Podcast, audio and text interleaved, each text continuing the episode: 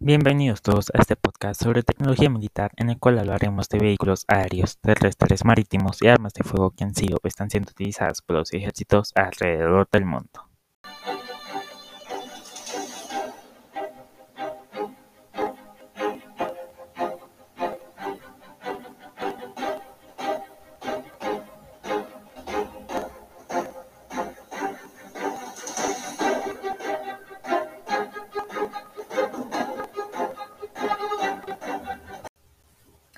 ¿Qué tal amigos? ¿Cómo están? Hoy hablaremos de un tanque que probablemente ustedes conozcan.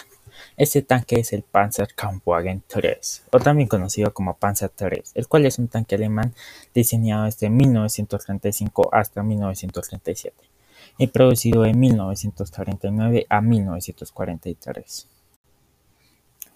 El Panzer III fue el carro medio por excelencia que más contribuyó al desarrollo de la guerra relámpago durante la Segunda Guerra Mundial, siendo la punta de lanza de las divisiones acorazadas. Este tanque protagonizaría auténticos hitos durante la expansión del Tercer Reich sobre Europa y el norte de África. Pero hablemos un poco de las especificaciones que tiene este tanque, el cual tiene una longitud de 5,58 metros, una anchura de 2,95 metros una altura de 2,44 metros, un blindaje entre 18 a 30 milímetros, una autonomía de 180 kilómetros, una velocidad de 40 kilómetros por hora en carretera, un peso de 20 toneladas. Además tenía la capacidad para que la tripulación fuera de 5 personas, entre las cuales estaba el comandante, el artillero, el cargador, el conductor y el operador de radio o ametrallador. Tenía un cañón de 50 mm y dos ametralladoras MG-34 de 7,92 mm. Este tanque tiene diferentes versiones, las cuales son el Panzer III Ausf A. Fue la primera versión del Panzer III, construido por la compañía Daimler-Benz en 1936. Siendo todavía un modelo incompleto, los 10 ejemplares salidos de fábrica tenían reducido su blindaje a 14,5 mm de acero su velocidad a 32 km por hora y su armamento a tres ametralladoras MG-34 de 7,92 mm. Después le sigue el Panzer III B. Inmediatamente al Panzer III A surgieron 15 versiones del Panzer III B para resolver sus carencias con numerosos cambios. Básicamente se trató de alargar su longitud en 31 centímetros respecto del modelo anterior, en aumentar su peso en 500 kilogramos, en la instalación de una rejilla de ventilación trasera para el motor y en unos novedosos trenes de rodaje con ballestas de lámina para mejorar la suspensión. Después de la versión del Panzer III Ausf B siguió el Panzer III Ausf C, bastante similar al Ausf B. Esta versión fue diseñada en 1937. Disfrutó una nueva suspensión gracias a dos pequeñas láminas de gran unidad central delante y detrás de los trenes de rodaje, así como de tres juegos de ballestas más largas que la unidad anterior. Solamente intervino militarmente en la campaña de Polonia en 1939, aunque con resultados muy limitados contra el ejército polaco, por lo que jamás se construyeron más de 15 versiones. Después de esta vino el Ausf D, el cual estuvo inspirado en los modelos AUF B y AUF C, hasta que su producción fue suspendida temporalmente tras la negativa experiencia en la invasión de Polonia de 1939. A partir de entonces se añadieron sustanciales cambios, como el aumento del blindaje a los 30 mm, la adopción de un visor para el conductor y la instalación de una cúpula con viseras protectoras y cinco ventanillas en el casco y torretas. Este nuevo prototipo combatió exclusivamente en frentes fríos, como en la campaña noruega en 1940 y la guerra de continuación sobre Finlandia en 1941, hasta su retirada del servicio en 1942, tras haberse construido 29 ejemplares. Después de esto surgió el AUS E, número como ZW38. Destacó por su velocidad gracias al motor Maybach Theory de 12 cilindros a 300 caballos de vapor y a un tren de rodaje con sistema de torsión robusto de 6 ruedas y 3 rodillos para el retorno de la cadena. Curiosamente, el aumento de peso no varió su velocidad cuando se añadió un blindaje de 30 milímetros y se adoptó como medida de protección una serie de rampillas de escape en dos piezas para el conductor y el operador de radio. De dicho tanque se construyeron un total de 100 unidades que estuvieron operativos en las campañas de Polonia, Bélgica y Francia. Ahora nos vamos con el AUS-F. De la cual fueron fabricados 435 unidades con la finalidad de tener tanques adaptados a las nuevas circunstancias del frente occidental, siguiendo los conocimientos adquiridos en la experiencia de Polonia. Así fue como este nuevo carro incorporó un cañón L42 de 37 mm en la torreta, aunque se sustituyó una de las ametralladoras MG34 para ser ubicada en el chasis. También tenía conductos de ventilación situados en las planchas del glacis y un sistema de ignición contra incendios que demostró ser muy eficaz en la invasión de Francia de 1940.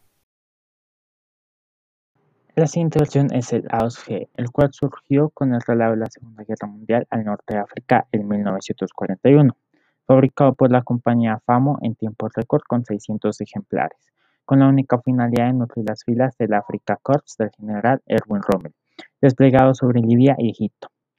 Se trata de una versión tropicalizada que incluye un nuevo cañón de 60 y 50 mm, un blindaje entre los 12 y 30 mm y nuevas cadenas para circular sobre el desierto del Sahara con una anchura variable de los 360 a 400 mm. Después del AUS-G vino el AUS-H. Ante los cada vez mayores calibres que los aliados y la Unión Soviética fueron introduciendo en la Segunda Guerra Mundial, surgió el carro acorazado Panzer III Ausf, del que se produjeron 1.400 unidades entre el otoño de 1940 y el invierno de 1941. La razón de su existencia fue un grueso blindaje o mandil sujeto por pernos y separado por una carcasa para evitar las granadas de 30 mm, además de una nueva caja de cambios iPhone, un almacén en la torreta para albergar 99 proyectiles y cadenas de 400 mm de anchura, las motrices delanteras de seis aberturas y traseras de ocho radios. Su predecesor, el Aus-J, fue la versión más construida del Panzer III, diseñado conjuntamente por las compañías MAN, Benz, Henschel, Alket, Wengmann, Meaneche y Miak, ideado con la finalidad de superar el carro T-34. Este modelo de Panzer se le aumentó el blindaje a los 50 milímetros, se le incrementó el peso a las 22,5 toneladas y se le sustituyó los pedales de freno por palancas más cómodas para el conductor. Aproximadamente 2.616 unidades del Panzer III Ausf salieron de fábrica y combatieron con éxito eh, tanto en el frente oriental de la Unión Soviética como durante la campaña de Túnez de 1943.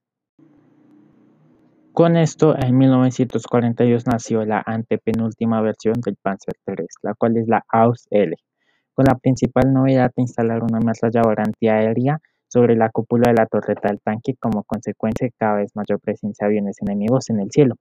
Sin embargo, aquel no fue el único cambio en los 653 ejemplares construidos, porque les añadieron 20 milímetros de grosor en la superestructura. Se colocaron planchas extra de blindaje espaciado, faldones metálicos con la suficiente altura para cubrir la torre y una mejor suspensión y transmisión. Mientras tanto, la penúltima versión es el Panzer III Ausf M.